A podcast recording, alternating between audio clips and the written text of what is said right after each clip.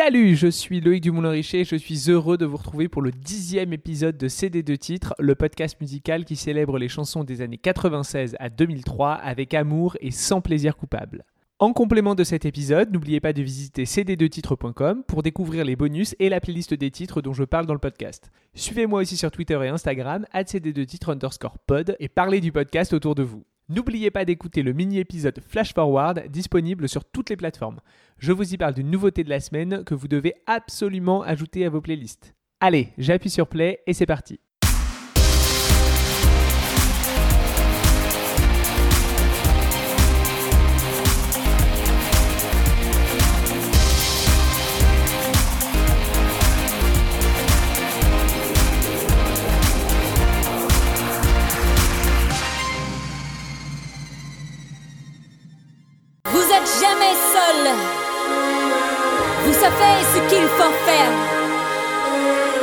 Ne laissez pas tomber votre nation.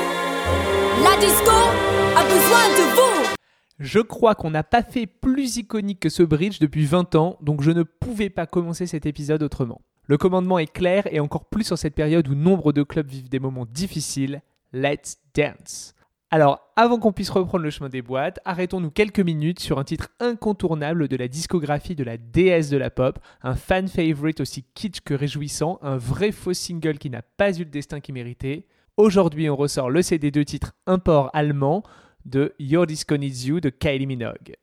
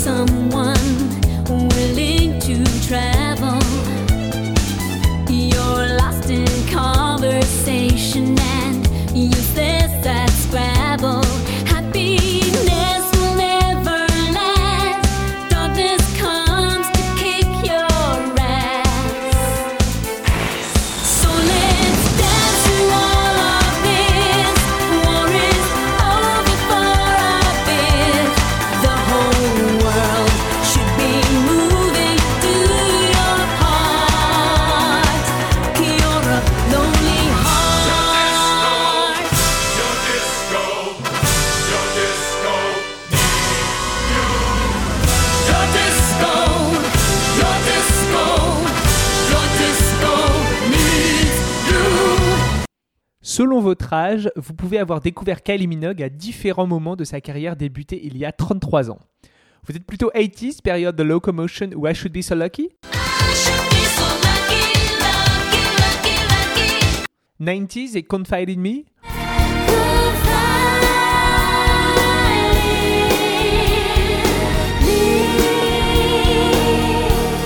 Ou alors vous êtes monté dans le train en 2000 pour le comeback pop avec Spinning Around et l'année suivante l'intemporel Can't Get You Out of My Head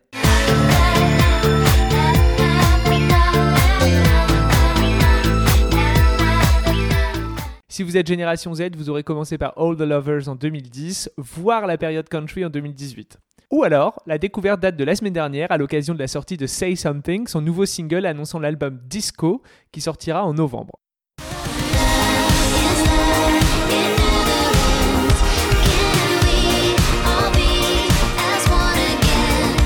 Bref, avec une carrière pareille, il y en a pour tous les âges et pour tous les goûts. Moi, ça fait 20 ans. 20 ans tout pile cet été que la passion Kylie s'est emparée de mon corps. C'était au début de l'été 2000 et le souvenir est très clair. Dans le Morning Live d'M6, une chroniqueuse parlait d'un titre qui venait d'entrer directement numéro 1 des charts anglais. Puis elle lançait le clip, celui de Spinning Around et son mini short doré qui allait vite passer à la postérité.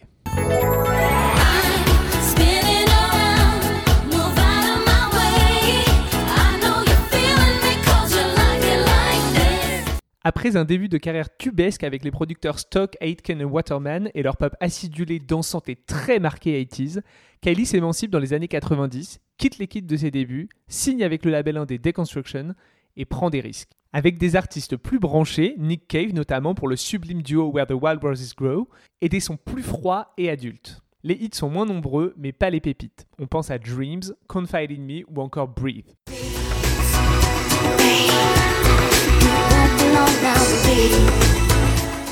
En 2000, alors qu'on pensait sa carrière en bout de course après des performances décevantes dans les charts, Kylie entame sa troisième réinvention, celle de Disco Queen.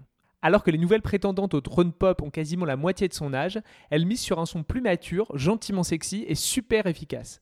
La stratégie est payante puisqu'elle raccroche les wagons avec ses fans existants et en moissonne de nouveaux, trop jeunes pour avoir connu les tubes des 80s. Spinning Around signe un retour au sommet et replace Kylie parmi les pop stars de premier plan. L'album Light Years sort le 26 septembre 2000 sur le prestigieux label Parlophone. Les singles suivants, On a Night Like This et Kids, le duo avec Robbie Williams, s'imposent d'eux-mêmes et cartonnent, atteignant la deuxième place des charts anglais. Your Disco Needs You semble être le choix logique pour le quatrième single. Les fans l'adorent, il représente bien l'album et a été écrit par Robbie Williams et son fidèle collaborateur Guy Chambers. À eux deux, ce sont pas moins de 4 singles numéro 1 en Angleterre. Sauf que Miles Leonard, le boss de Parlophone à l'époque, s'y oppose et lui préfère le très moyen Please Stay aux influences latines. Il considère que Your Disco est trop gay, trop camp, je cite, pour le marché anglais, comme l'a révélé dans une interview Guy Chambers récemment. Alors oui, Your Disco Needs You est plus camp que Cher en duo avec Elton John au pied d'un arc-en-ciel un soir de Pride à Mykonos, mais ça n'a jamais empêché une chanson de marcher. Lors d'une session d'écriture avec Kylie, Robbie et Chambers lui demandent quel genre de titre elle voudrait. Elle leur répond directement A Big Disco Song. Il lui offre donc un hymne queer inspiré des Village People et des Pet Shop Boys, une véritable bouffée de joie communicative à laquelle il est difficile de résister.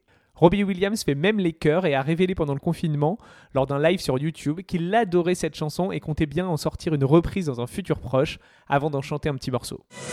Desperately seeking someone willing to travel. Okay, I'm going to cover that. I'm phone Guy Chambers up straight after this and go, hey, we should cover your. Le titre sortira finalement en single, mais uniquement en Allemagne et en Australie où le succès sera limité faute de promo et d'investissement du label.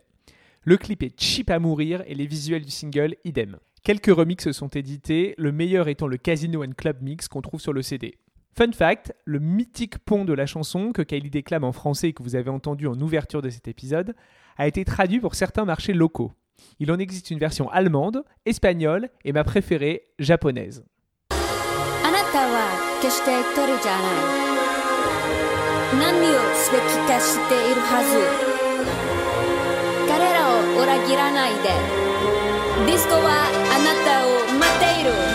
Vous pouvez retrouver les autres en description de cet épisode. Heureusement, c'est en live que Your Disco trouvera une seconde vie et deviendra un incontournable du répertoire de Kylie. Quand il ne fait pas partie de la setlist, le titre est systématiquement demandé par le public qui scande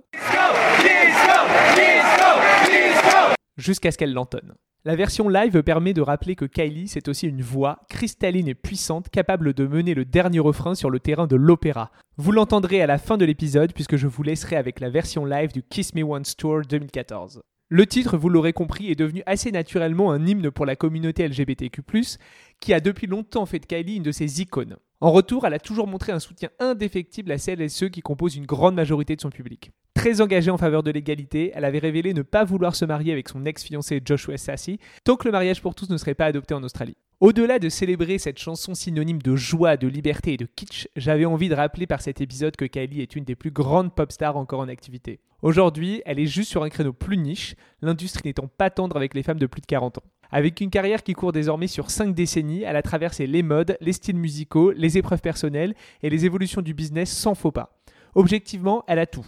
Les hits, la longévité, la versatilité et même la crédibilité. Son passage en 2019 au festival de Glastonbury, dans le créneau réservé, je cite, aux légendes, a été unanimement salué et est devenu le concert le plus vu du festival en live et à la télé anglaise.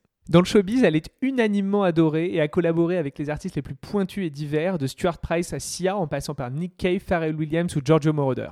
Elle a reçu l'équivalent de la Légion d'honneur dans son pays natal, l'Australie, mais aussi au Royaume-Uni, son pays d'adoption.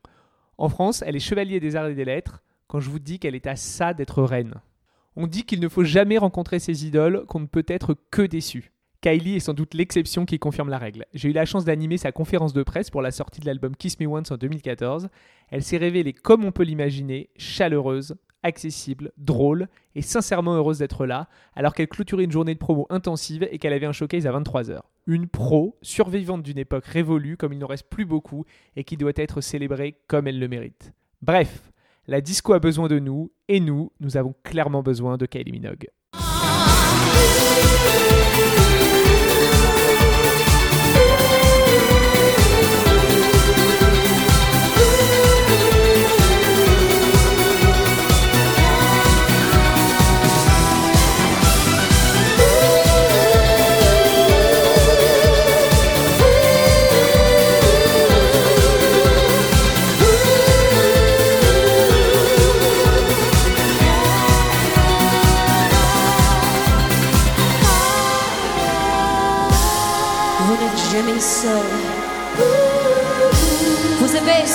Faire. Ne laissez pas tomber votre nation. La disco a besoin de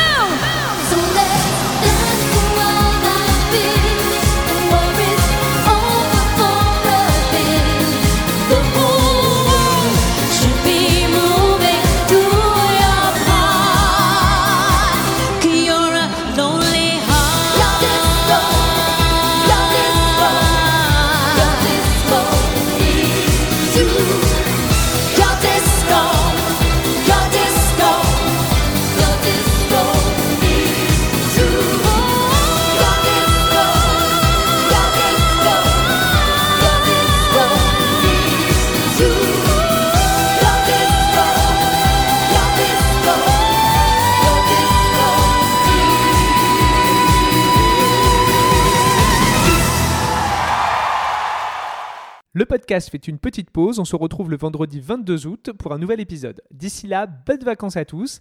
Merci d'avoir écouté ces 10 premiers épisodes. N'hésitez pas à en parler autour de vous, sur les réseaux sociaux et à donner 5 étoiles au podcast sur Apple Music. Ça permet de le rendre plus visible. Enfin, n'oubliez pas le petit épisode bonus pour vos playlists de l'été. Je suis Loïc Dumoulin-Richer et je vous dis à très vite.